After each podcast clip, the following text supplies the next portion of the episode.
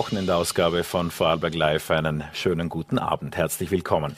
Heute haben wir eine Ärzte-Sprechstunde mit dem Primar für Innere Medizin am Landeskrankenhaus Feldkirch, Dr. Thomas Winder.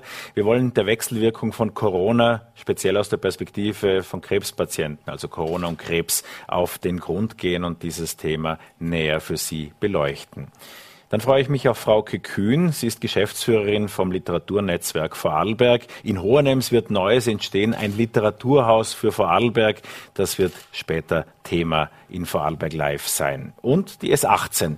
Das gilt es aufzuarbeiten, denn das äh, nie gebaute Straßenprojekt, lang geplant, hat wieder viel Staub aufgewirbelt diese Woche.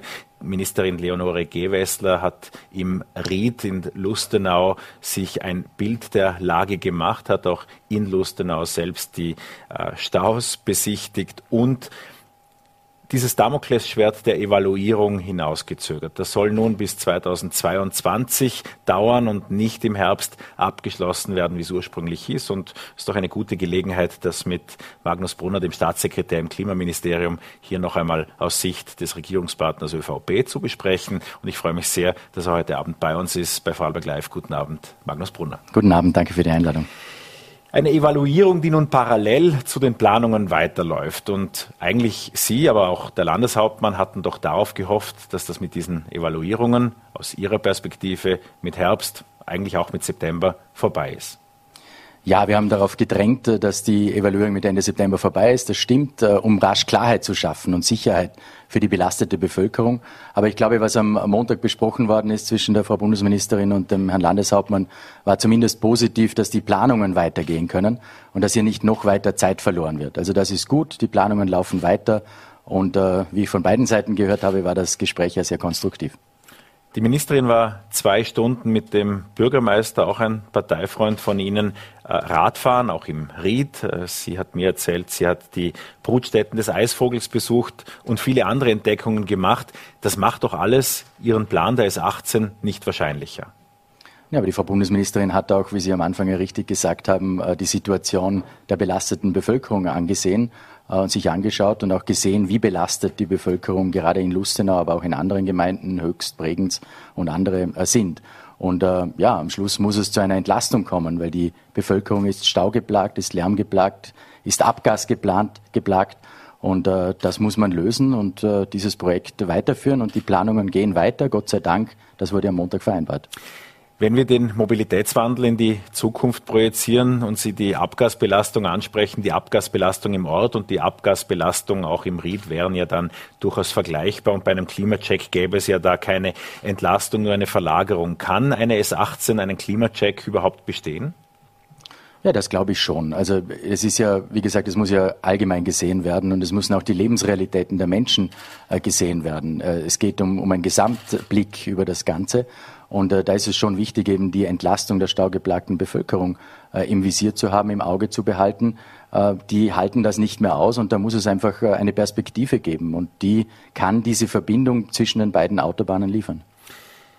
Sind Sie für den Bau der S18 weiterhin, auch wenn es diese CP-Variante ist, die ja irgendwie sich rund um Lustenau schlängelt? Manche sagen, Lustenau einzwängt und weniger damit zu tun hat mit einer direkten Autobahnverbindung von Österreich in die Schweiz, wie das ursprünglich ja mal die Planung war. Ja, die Z-Variante wäre natürlich äh, die bessere gewesen jetzt aus, dieser, aus diesem Blickwinkel.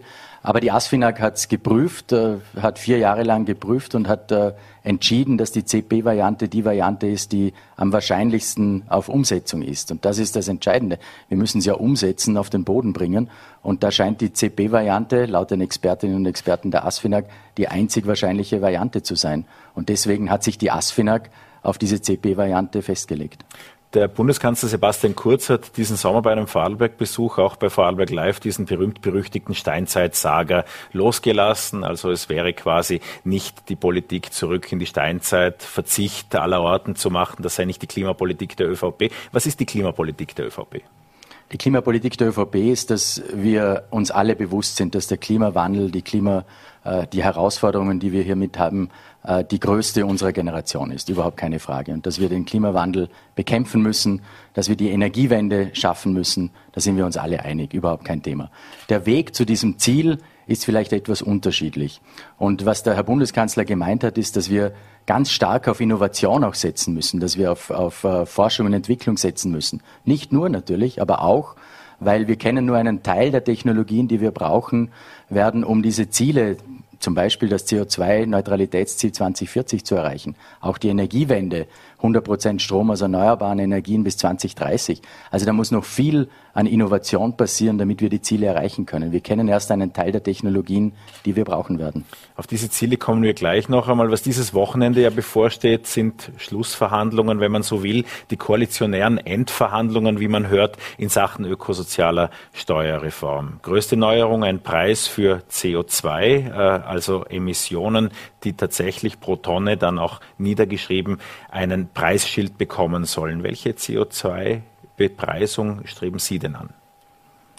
Naja, also wichtig ist es einmal, dass eine, das CO2 einen Preis bekommt. Das ist überhaupt keine Frage. Da sind sich auch äh, alle einig.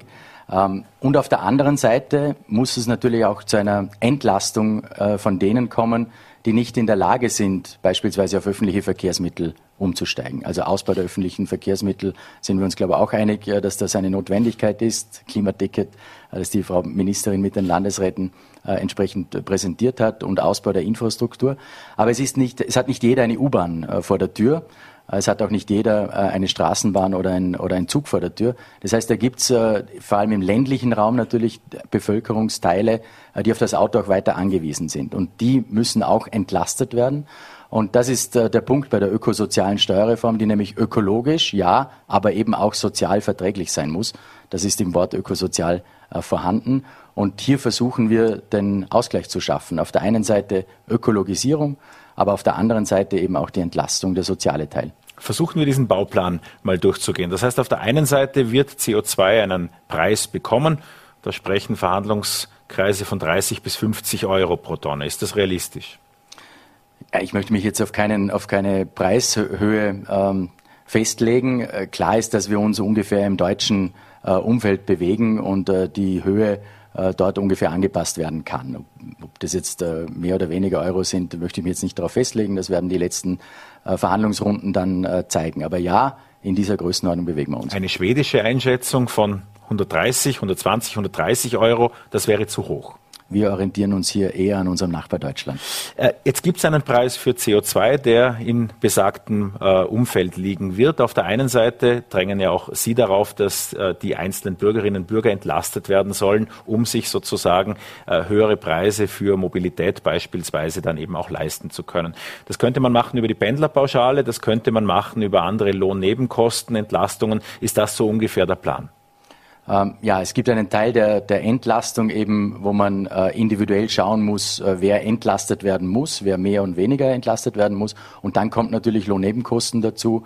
Äh, es kommt aber auch eine Lohnkostensenkung dazu, ähm, also eine Steuersenkung in dem Bereich. Also das ist ein großes Paket, das wir hier anstreben und das äh, jetzt in der Zielgerade der Verhandlungen ist. Und ein Ziel, so wie ich die ÖVP und auch Sebastian Kurz Regierungsversprechungen äh, erlebt habe, sollte ja wahrscheinlich auch sein, dass am Schluss dennoch mehr netto vom Brutto bleibt. Das ist das Entscheidende. Am Schluss muss für jeden Einzelnen, für jede Einzelne mehr übrig bleiben.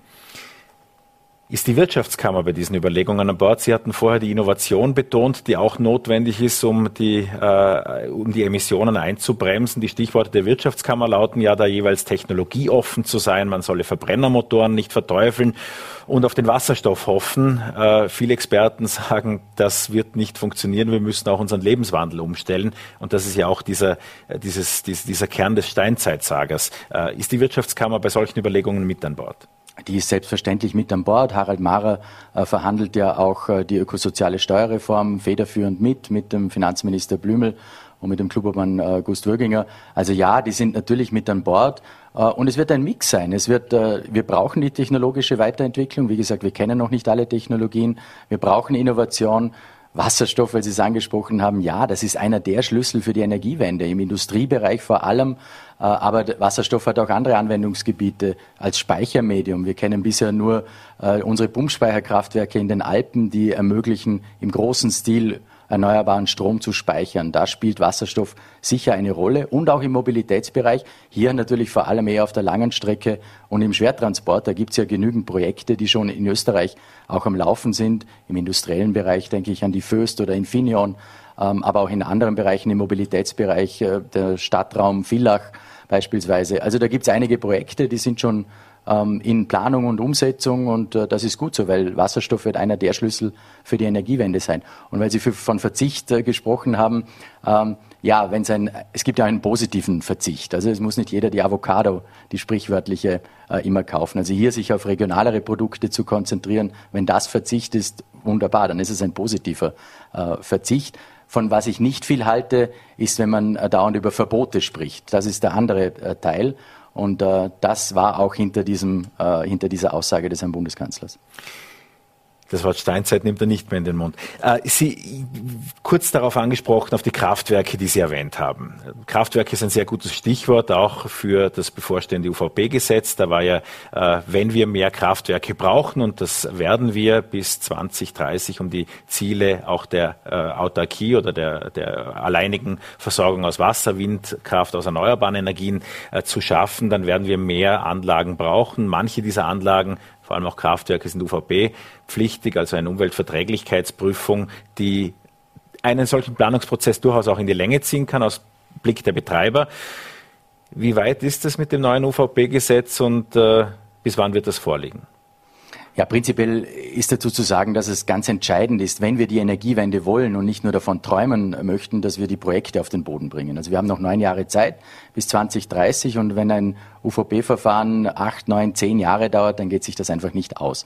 Deswegen müssen wir Geschwindigkeit reinbringen, müssen mehr Effizienz reinbringen in das Verfahren. Das ist ganz entscheidend, weil sonst werden wir die Ziele nicht erreichen. Also auf der einen Seite äh, zu sagen, wir wollen äh, den Klimawandel bekämpfen, wir wollen erneuerbare Energien, nämlich zu 100 Prozent, aber dann keine Kraftwerke und keine Leitungen mehr bauen zu können, das geht sich nicht aus.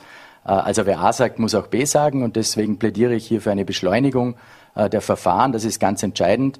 Äh, wir haben jetzt einen UVP-Entwurf auf dem Tisch, der die Umsetzung der europäischen Vorgaben behandelt. Aber da müssen natürlich auch noch Beschleunigungselemente hinein. Und die Frau Bundesministerin hat ja dazu, Gott sei Dank, eine Arbeitsgruppe eingesetzt, die diese Vorschläge entwickeln wird. Bis wann es soweit sein wird? Das kann ich nicht sagen. Also die Arbeitsgruppe ist jetzt eingerichtet und hier werden die Vorschläge jetzt einmal ausgearbeitet und dann geprüft. Ähm, und dann soll es eine Novelle geben, aus meiner Sicht zumindest, eine Novelle, die alle diese Dinge äh, schlussendlich beinhaltet, weil wir können es nicht mehr auf die lange Bank schieben. Wir haben die Zeit nicht mehr. Wir müssen die Projekte auf den Boden bringen, wenn uns die Ziele, wenn wir die Ziele ernst nehmen. Vorarlberg verlässt sich in diesem Zusammenhang, ähnlich wie manche westliche Bundesländer, auch Tirol und Salzburg wären da zu nennen, sehr auf die Wasserkraft, äh, die mit den Alpen vorgegeben eine gute Möglichkeit ist, äh, mehr in Sachen erneuerbare Energie zu tun.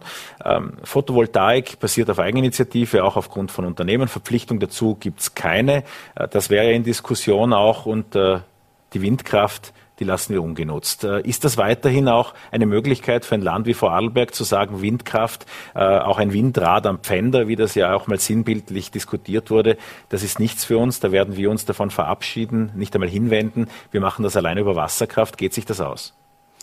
Ja, prinzipiell macht nicht jede Technologie überall Sinn. Also Wasserkraft ist natürlich eher im alpinen Bereich äh, ein Thema, äh, Wind eher im Osten äh, Österreichs. Also da muss man schon, glaube ich, äh, auf die individuellen Voraussetzungen jedes Bundeslandes auch schauen. Und die Kompetenz dazu, die raumplanerische Kompetenz hat natürlich jedes Bundesland. Also die, das Erneuerbaren Ausbaugesetz ist ein Förder Gesetz, kein Raumplanungsgesetz, da wird nicht eingegriffen.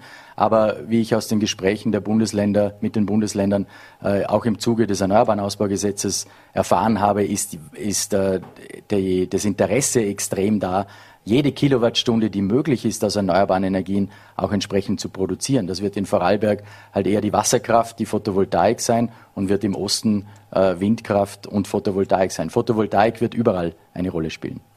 Sie halten nichts von Verboten, haben Sie vorher eben in anderem Zusammenhang gesagt. Äh, wie ist es denn mit Verpflichtungen? Wäre es sinnvoll, Häuselbauern in Vorarlberg zu sagen, es muss eine Photovoltaikanlage aufs Dach? Ist das denkbar für die ÖVP? Na, denkbar ist, dass es äh, eventuell mit Wohnbauförderungen und solchen Dingen zu verknüpfen ist. Aber wie gesagt, das ist Sache des jeweiligen Bundeslandes. Das liegt in der Kompetenz äh, des jeweiligen Bundeslandes. Ähm, aber ich bin überzeugt und weiß es ja auch aus Vorarlberg, äh, dass Vorarlberg alles tut, um die erneuerbaren Energieziele zu erreichen. Vorarlberg ist da ja auch schon Vorreiter und gerade was in der Photovoltaik äh, momentan so abgeht, sozusagen, ist ja durchaus positiv. Auch der Ausbau der Wasserkraft äh, geht voran. Also Vorarlberg ist hier in Österreich Vorreiter. Der Staatssekretär im Klimaministerium war das. Magnus Brunner, vielen Dank für den Besuch bei uns im Studio. Vielen Dank. Diese Frage, die viele umtreibt, ist es, in welchem Moment ist denn eine Corona-Impfung tatsächlich sinnvoll, wenn ich in der Vergangenheit Krebspatient war? Wie verträgt sich das generell, wenn ich auch eine Krebsdiagnose hatte und parallel dazu mich jetzt gegen Corona schützen möchte? Das sind Fragen, die sich gegebenenfalls nicht immer ohne weiteres beantworten lassen. Es ist auch viel Desinformation dazu im Umlauf. deshalb dachten wir uns, die beste Möglichkeit ist, bei Experten nachzufragen. Und ich freue mich sehr, dass der Primar der Inneren des Landeskrankenhaus Feldkirch, Thomas Winder, heute bei uns ist. Und äh, Dr. Winder, Linder, einen guten Abend. Schönen guten Abend, herzlichen Dank für die Einladung. Fangen wir gleich an mit der zentralen Frage, wie können sich Krebspatienten am gescheitesten gegen Corona schützen?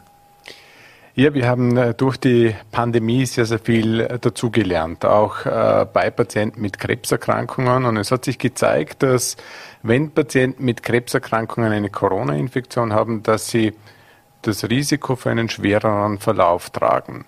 Und wie kann man sich äh, für, gegen dieses Risiko schützen? Und das ist die Impfung. Da gab es lang, lange Zeit keine validen Daten dafür, also Erfahrungssätze dafür. Äh, mittlerweile haben wir auch in unserer Institution eigene Daten generieren können, wo zeigt, die Corona-Impfung ist sicher für Krebspatienten, vergleichbar sicher wie für die Normalbevölkerung in den Zulassungsstudien. Und ich denke, das ist der wichtigste Schutz. Das heißt, wenn man das auch nochmal volkstümlich äh, daherbringt, das sind Daten aus Vorarlberg, wenn man auch ab und zu Befürchtungen hat, was woanders herkommt. Das sind im Landeskrankenhaus in Feldkirch generierte Daten, die Ihnen zeigen, äh, eine Impfung ist eine gute Idee, auch für Krebspatienten. Genau, wir konnten im Landeskrankenhaus Feldkirch eigene Daten generieren, also in Vorarlberg, die gezeigt haben, dass die Impfung sicher ist und dass sie wirksam ist für Krebspatienten. Es gibt eine kleine Gruppe von Patienten mit Blutkrebserkrankungen mit speziellen Therapien, die scheinen auf diese Impfung nicht äh, besonders gut anzusprechen. Das ist eine kleine Subgruppe. Und äh, diese Patienten, die müssen natürlich die entsprechenden Hygienemaßnahmen, die Abstandsmaßnahmen und das Tragen der Masken einhalten. Und ganz wichtig ist es auch hier, ihr Umfeld zu immunisieren. Das bedeutet, dass das Umfeld, die Familie geimpft ist oder jene, äh, jene Personen, mit denen sie ständig in Kontakt sind. Wo gibt es die Möglichkeit für ehemalige Patienten, auch solche, die sich glücklicherweise jetzt auf eine Heilung berufen können für den Moment äh, und hoffentlich auch für die Zukunft. Wo wenden sich die mit Fragen äh, zu diesem speziellen Bereich am besten hin? Also ehemalige Patienten sind meistens im Rahmen der Tumornachsorge weiterhin betreut. Also sie sind angebunden an den betreuenden Onkologen, Onkologin im Niedergelassenen, aber auch äh, im, im Krankenhaussetting. Und das sind sicherlich äh, die primären Ansprechpartner neben einem ganz wichtigen Punkt, den Hausärzten. Die Hausärzte sind der primäre Ansprechpartner für alle Patientinnen und Patienten und ich denke, das ist die erste Anlaufstelle. Wie sieht es in aktuellen Therapien aus, wenn ich mich inmitten einer Therapie befinde, befände? Was ist äh, da zu beachten? Ja, ich glaube, hier ist wichtig zu berücksichtigen, um was für eine Therapie handelt es sich. Äh, und in Abhängigkeit von der Therapie ist es wichtig, vor Therapiestart die Impfung zu machen, weil wir sonst Gefahr laufen, dass die Wirksamkeit der Impfung nach Therapiestart nicht mehr so hoch ist. Also ich glaube, auch hier ist das Gespräch mit dem behandelnden Onkologen sehr, sehr wichtig, um zu beurteilen, wann macht es Sinn, äh, die Impfung äh, zu machen. Aber die grundsätzliche, und das kann man zusammenfassend vielleicht auch zu diesem Aspekt sagen, äh, das Immunsystem vor Corona zu schützen, das wäre die alleroberste Zielrichtung. Äh, Krebsmedikamente, auch die äh, Behandlungen schließen nicht aus, sich impfen zu lassen. Nein, ich glaube, das ist ganz wichtig. Es kam, gab immer wieder diese, die Diskussion, soll man die Krebstherapie verschieben und ähnliches. Nein, das soll man nicht. Es hat sich auch gezeigt, dass Patientinnen und Patienten, die unterlaufender Krebstherapie sind, genauso gut angesprochen haben auf die Impfung. Also hier ganz klar der Appell, äh, gehen Sie sich äh, impfen, las, oder lassen Sie sich impfen. Also ich glaube, das ist ganz wichtig. Bleiben wir grundsätzlich bei neuen Entwicklungen, die es aus Ihrem Metier auch zu berichten gibt. Die Diagnose Krebs ist ja nach wie vor eine niederschmetternde Nachricht für die Betreffenden. Was sind denn die Fragen, mit denen Sie von Patientinnen, von Patienten im ersten Moment konfrontiert werden? Ja, ich glaube, die Diagnose Krebs ist eine enorme Herausforderung, wenn man mit äh, der konfrontiert wird. Und äh, das ist ein Schockerlebnis.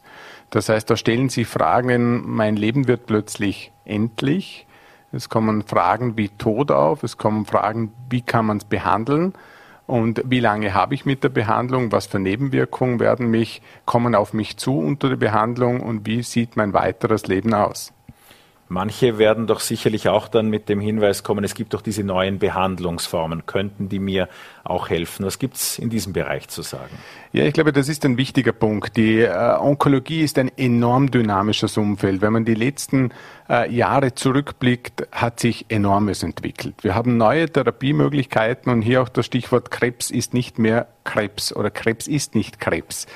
Äh, wir Beide schauen unterschiedlich aus. Jeder äh, Mensch oder er hat äh, unterschiedliche Charakteristika und dementsprechend hat auch jede Krebserkrankung ganz individuelle Eigenschaften. Und mittlerweile können wir diese Eigenschaften charakterisieren und mit den neuen Medikamenten gezielt behandeln. Und ich glaube, das ist das wichtige Signal an die Patientinnen und Patienten. Es tut sich enorm viel in der Wissenschaft und die Behandlung wird immer besser und damit mit dem Ziel auch Krebs zu einer chronischen Erkrankung werden zu lassen.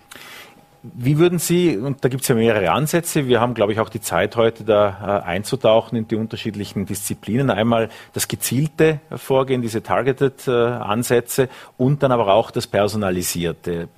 Neuer ist ja auch das Personalisierte. Wie konkret äh, funktioniert das und wie werden Therapien maßgeschneidert? Im Gegensatz zur eher breiten Chemotherapie. Ja, ich beschreibe das gerne mit einem U-Bahn-Netzwerk. Wenn Sie sich ein ganz komplexes U-Bahn-Netzwerk vorstellen, wie beispielsweise Tokio, wo es unheimlich viele Umsteigebahnhöfe gibt, äh, dann können Sie sich vorstellen, wie eine Krebserkrankung aufgebaut ist. Äh, der, es gibt ein Signal, das wird immer wieder abgesetzt, Wachstum, Wachstum, Wachstum, also Krebswachstum, und dann blockiert man einen dieser Bahnhöfe, aber es gibt enorm viel andere Umsteigebahnhöfe. Und bei jeder Krebserkrankung ist es wichtig zu sehen, welches sind die Hauptbahnhöfe. Und das sind die speziellen Charakteristika, die wir mittlerweile mit den neuen Methoden identifizieren können, um diese Hauptbahnhöfe zu blockieren. Und ich glaube, das ist das Wesentliche in der individualisierten Therapie. Es wird aber nicht ganz ohne der Chemotherapie gehen. Das ist ein ganz ein wesentlicher wesentliches Standbein in gewissen Krebserkrankungen. Es ist etwas zurückgegangen und die individualisierte Therapie, auch die Immuntherapie, also das körpereigene Immunsystem gegen den Krebs aufzuheizen sozusagen und dagegen kämpfen zu lassen, ist eine sehr moderne Methode, die in vielen Krebserkrankungen eingesetzt werden kann. Ist das von den Kosten her auch fürs Gesundheitssystem bewältigbar? Wie haben sich die Kosten der Therapien verändert?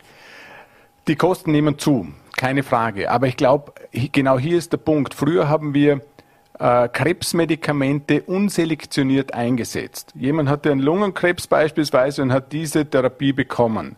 Mittlerweile setzen wir die Therapien viel selektionierter ein. Also wir wissen oder wir können recht gut vorhersagen, welche Therapie wirkt bei welchem Patient zu welchem Prozentsatz und welche wirkt nicht. Damit können wir unnötige Medikamentenverabreichungen reduzieren. Wir können aber auch unnötige Nebenwirkungen, die ein Patient von einer solchen Therapie hat, auch vorbehalten, weil wir zuvor sagen können, die Wahrscheinlichkeit ist gering, dass sie davon profitieren werden. Vorsorge ist ja auch äh, so ein Thema, das da für eine frühe Diagnostik helfen kann. Vor, das gab es auch schon vor 10, vor 20, vor 25 Jahren. Damals war aber eine Brustkrebserkrankung äh, auch mitunter ein Todesurteil, beziehungsweise hat sehr oft äh, tödlich verlaufen. In welchen Bereichen, würden Sie sagen, hat die Medizin in den vergangenen 15, 20 Jahren die größten Fortschritte gemacht? Welche Krebsarten haben dieses Angstbild bereits größtenteils verloren und sind heute mehr wie eine chronische Krankheit zu betrachten. Ja, ich glaube, hier gibt es zahlreiche Krebserkrankungen. Der schwarze Hautkrebs beispielsweise, das ist eine Erkrankung, da war eine enorm dynamische Entwicklung mit den Therapien. Äh, der Lungenkrebs beispielsweise auch eine enorme Entwicklung in den Therapien. Also hier hat sich, das ist so das Role Model äh, der zielgerichteten Therapie äh, der Lungenkrebs. Aber ich könnte hier eine Vielzahl von Krebsarten aufzeigen und es kommt jeden Monat bei den großen internationalen und nationalen Kongressen neue Medikamente, neue Optionen für diese Patientinnen und Patienten dazu. Wie würden Sie den Stand der Entwicklung auch in Vorarlberg betrachten? Ist, das äh, von der Behandlung her mehr als State of the Art? Gibt es bestimmte Zentren, die im experimentellen Bereich vielleicht noch weiter vorne sind? Wohin orientieren Sie sich? Also ich glaube, wir sind in einer sehr, sehr glücklichen Position in Vorarlberg, äh, dass wir keine Einschränkung hinsichtlich medikamentöser Therapie haben. Das gibt es nicht in jedem Bundesland und ich glaube, das muss man auch so sagen. Und da sind wir in einer glücklichen Situation. Wir haben in Vorarlberg über das Onkologie-Netzwerk Vorarlberg, das wir äh, betreiben, auch ein Studienzentrum für Onkologie äh, aufgebaut. Und hier haben wir die Möglichkeit, frühzeitig für unsere Patientinnen und Patienten an genau moderne Diagnostikverfahren und auch an moderne Therapeutika zu kommen. Und ich glaube, das ist sehr, sehr wichtig in einem so dynamisch wissenschaftlichen Umfeld auch mit einem Studienzentrum mitzuwirken und unseren Patienten diese Optionen anzubieten.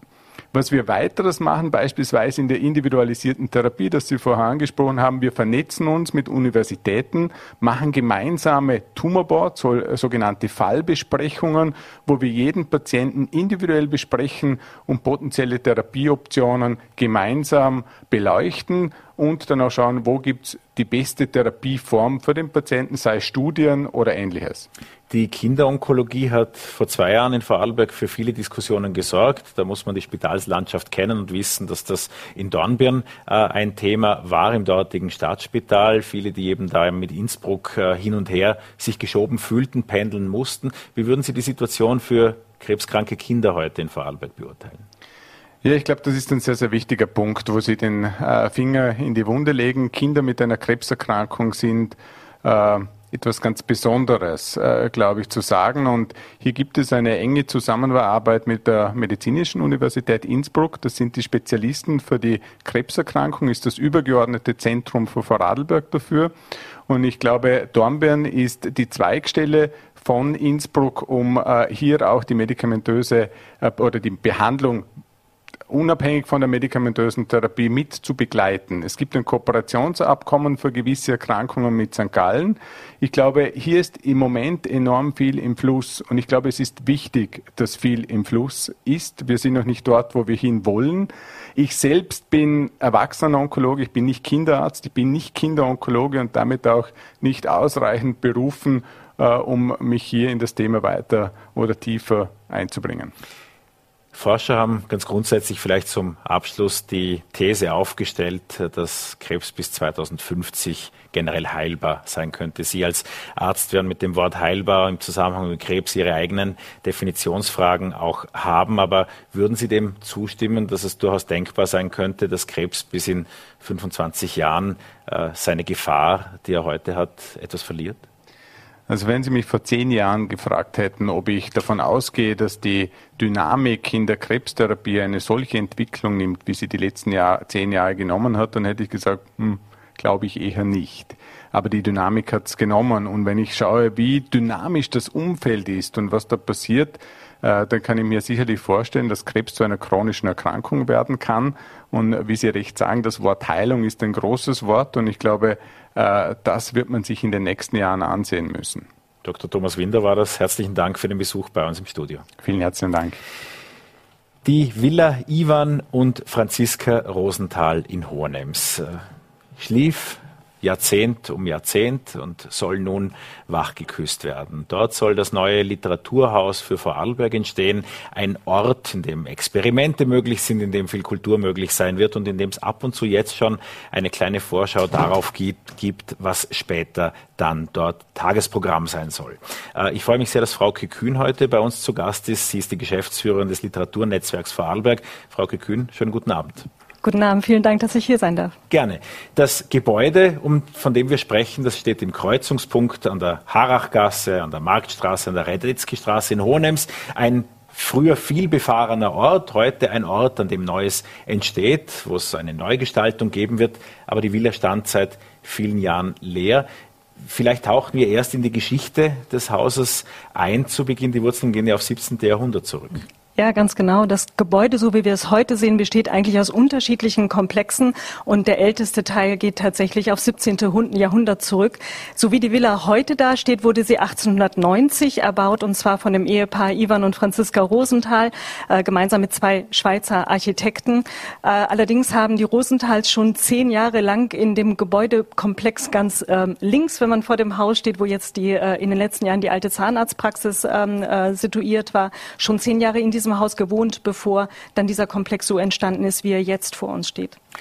Die Rosenthals haben Hohenems 1914 in Richtung Wien verlassen. Was ist seit damals mit Ihrem Haus passiert? Ja, das ist tatsächlich eine ganz bewegende Geschichte, derer man sich sehr bewusst sein muss. Äh, tatsächlich ist es so, dass die letzten Jahre zu den Lebzeiten der Rosenthals die Villa schon quasi leer gestanden hat. Es gab dann noch, äh, soweit ich das weiß, ähm, einen, einen Butler, der sich um den Garten und das Haus äh, gekümmert hat. Ach, 1929 und 31 sind Ivan und Franziska Rosenthal verstorben. Beide hatten keine Kinder, keine lebenden Nachkommen und Erben damit. Ähm, sie haben das Haus dann, oder das Haus ist dann an ihre Nichte äh, gefallen, Amalie Hess. Das ist die Tochter der Schwester von Franziska Rosenthal, die ja eine geborene Brettauer war aus dem Brettauer Haus am Salomon-Sulzer-Saal. Mhm. Amalie Hess hat äh, zu der Zeit damals ähm, in der Schweiz, also war über Deutschland in die Schweiz äh, ähm, ausgewandert und hat in der Schweiz gewohnt und hat dann dieses Haus äh, quasi von ihrem Onkel und ihrer Tante übernommen. Sie war aber damals auch schon eine relativ betagte Frau und hat dann äh, dieses Haus in den Wirren des Dritten Reiches, äh, nämlich 1938, an an die äh, Zahntechnikerfamilie Schibester verkauft. Bis vor äh, bis 2019 war das Haus dann tatsächlich im Privatbesitz der Familie Schibester und ist dann äh, verkauft worden an eine Investorengemeinschaft, äh, die unter dem Namen der Villa Rosenthal GmbH agiert. Und nun ist auch die Stadt und äh, das Land, auch der Bund daran interessiert, dass natürlich der Baukörper als solches äh, das Zentrum äh, dort bleibt. Und eine Funktion, die dort ihren Platz, ihre Heimat finden soll, ist das Literaturhaus Vorarlberg. Was, was soll das Literaturhaus Vorarlberg denn für uns alle in einigen Jahren sein? Was ist es für Sie heute schon? Heute ist es für mich tatsächlich die schönste Baustelle, wahrscheinlich in Vorarlberg und darüber hinaus. Also wenn Sie dieses Haus betreten, ist es natürlich momentan sehr augenscheinlich, dass es stark sanierungsbedürftig ist. Und die Sanierungsmaßnahmen haben jetzt auch schon begonnen. Äh, nichtsdestotrotz sage ich immer sehr verwegen, so schön wie jetzt wird das Haus nie wieder. Es strahlt jetzt halt eine ganz besondere Ästhetik aus, die auch ein Stück weit durch die Sanierung verschwinden wird. Aber dafür wird natürlich eine andere Art von Schönheit nach oben gespielt werden. Für uns ähm, vor dem Hintergrund der Entwicklung des künftigen Literaturhauses Vorarlberg ist dieses Haus jetzt in seinem Zustand natürlich ein ungemein reizvoller Platz, um Literatur, das literarische Schreiben, aber auch die Rezeption jetzt schon im Haus und darüber hinaus oder darum herum stattfinden zu lassen. Das heißt, ähm, bevor Corona kam, konnten wir tatsächlich das Haus äh, partiell schon bespielen. Es mit wurde geöffnet, ja. Ja, genau. Also wir haben es schon geöffnet und wir konnten es schon bespielen. Ähm, allerdings, wenn man das Haus ein bisschen genauer kennt, dann weiß man auch um seine Tücken. Ähm, dieses Haus hat kein fließendes Wasser, keine WC-Anlagen, genau eine Steckdose. Also Sie können sich vorstellen, die Herausforderungen bei einer Veranstaltung da durchzuführen sind relativ hoch. Ein kurzer Ausflug in den Hornbach, um eine Mehrfachsteckdose zu kaufen. Lohnt Vielen sich Dank in für den Tipp. Gerne. Ähm, Sie sind deshalb zu den Menschen gekommen und haben die Menschen nicht ins Haus holen können. In den vergangenen Wochen war das mit den Raumhörgeschichten ja auch mitten in Hohenems dann zu sehen. Was sind für weitere Pop-ups geplant, bis es dann mit dem Literaturhaus soweit sein könnte? Also momentan bemühen wir uns tatsächlich, das Haus quasi in den öffentlichen Raum auch zu erzählen und erste kleine Berührungspunkte zum Thema Literatur und unseren geplanten Schwerpunkten nach der Eröffnung ähm, äh, anzuknüpfen. So wird einer der Schwerpunkte des künftigen Literaturhauses im Bereich der Graphic Novel liegen. Mhm. Das ist eine Art literarischer Comic. Ähm, das hat einen guten Grund, weil die Anfänge dieser Gattung eng mit dem Schaffen jüdischer Autoren sind und wir natürlich über diese Maßnahmen an einer Wurzel ähm, ja, zu einer Wurzel Kontakt nehmen, die äh, sehr authentisch für das Haus ist, ohne dass wir Bestehendes duplizieren. Vor diesem Hintergrund haben wir jetzt drei Künstlerinnen aus Vorarlberg, aus ähm, Österreich und aus der naheliegenden Schweiz dafür gewinnen können, drei kleine charmante Daumenkinos zu entwerfen, die über grafische Mikrogeschichten eine erste Kontaktaufnahme zwischen Literatur und Haus herstellen. Das heißt, es soll auch in dem Haus, wenn es die Funktion für Vorarlberg ausfüllt, aber mit der Spezialisierung, eine davon auf Graphic Novels, durchaus auch über Vorarlberg hinausstrahlen könnte, ein Kompetenzzentrum dazu werden? Also das würden wir uns freuen, darüber würden wir uns freuen, das würden wir uns wünschen. Und tatsächlich ist es auch so, dass wir jetzt immer schon großen Wert darauf legen, bei den Projekten, die wir äh, durchführen, sowohl natürlich diesen starken lokalen Bezug spürbar zu machen, aber auch äh, bis in den internationalen Raum hineinzuwirken. Wir haben während äh, der Corona-Zeit, als alles sehr digital wurde, angefangen, sehr analog zu denken und haben in Kooperation mit drei weiteren Literaturhäusern ähm, insgesamt 14 Autorinnen, äh, die sich vorher noch nie getroffen haben, gemeinsam in einen Briefwechsel gebracht.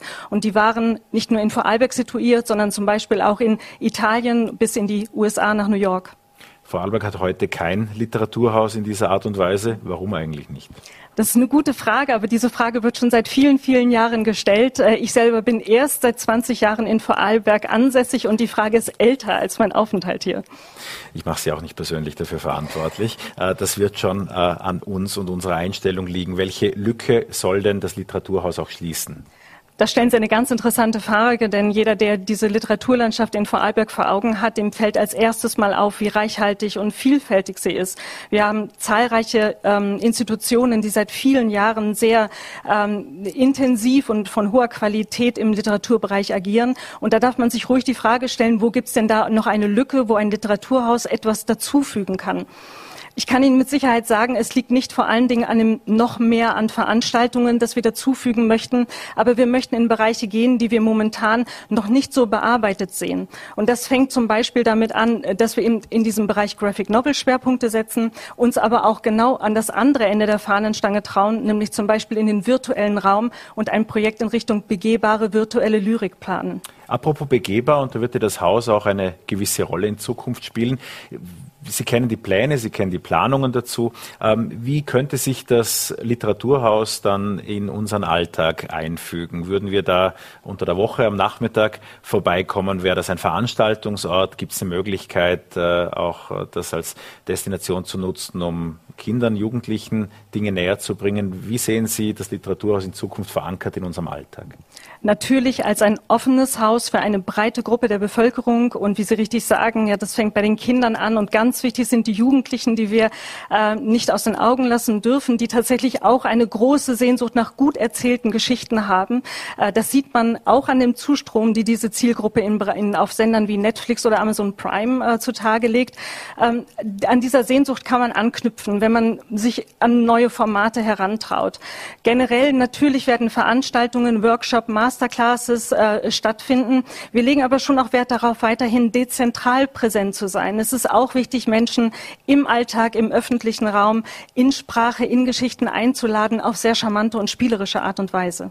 Magische Geschichtenerzähler wollen wahrscheinlich alle Bürgermeisterinnen und Bürgermeister dieses Landes. Die Frage ist, ob man sich es dann am Ende auch leisten kann. Wie sieht es um die Finanzierung des Projektes aus? Es stehen ja Stadt, Land, auch Bund äh, zum Teil dahinter. Mhm. Äh, mit welchen Größenordnungen rechnen Sie?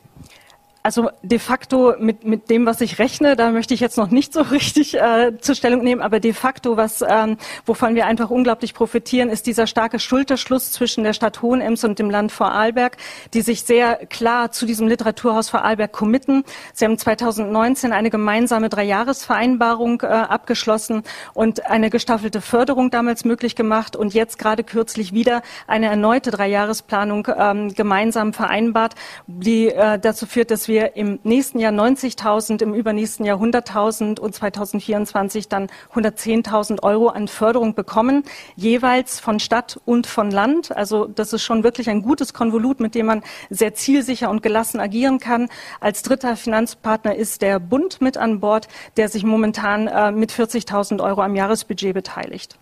Und das heißt auch, für die zeitliche Ausstaffierung in der Planungsphase klingt das vernünftig im Realbetrieb müsste das wahrscheinlich, denke ich, äh, auf anderen Beinen stehen oder über, unterschätze ich das? Nein, das unterschätzen Sie gar nicht. Es ist aber so, dass ich jetzt ja nur die öffentlichen Fördergeber äh, in Bezug auf unsere Jahressubvention genannt habe. Natürlich sind wir darüber hinaus schon jetzt aktiv, Drittmittel zu akquirieren. Und das ist sicherlich auch ähm, ein, ein Gebiet, äh, das wir in den nächsten Jahren noch stärker ausbauen werden. Bis wann werden wir uns denn im Literaturhaus auf erst einen Cappuccino und anschließend auf eine Lesung treffen können? Also es war immer bis vor kurzem noch äh, das Jahr 2023 spruchreif. Jetzt aufgrund der ähm, äh, Einschränkungen, die es durch Corona gegeben hat, sind wir in das Jahr 2024 gerutscht. Ähm, das schmerzt mich überhaupt nicht. Im Gegenteil, es gibt uns ein Jahr lang mehr Zeit, das Haus in aller Ruhe vorzubereiten und noch vielfältige Einladungen an die Bevölkerung in dieses Haus auszusprechen. Vielversprechende Pläne, die da in Hohenems entstehen. Frau Kühn, vielen Dank für den Besuch bei uns im Studio. Ich danke. Und damit äh, heißt es jetzt wie jeden Freitagabend bei Vorarlberg Live hoch die Hände, Wochenende. Das steht bevor. Das Wetter schaut nicht dramatisch schlecht aus. Regnen wird es erst wieder am Montag. Wir genießen also dieses glückliche Fenster, das uns bleibt am Samstag und Sonntag. Und ich freue mich wieder, wenn wir uns am Montag hier wiedersehen bei Vorarlberg Live um 17 Uhr auf Voller.t, VNRT und Ländle TV.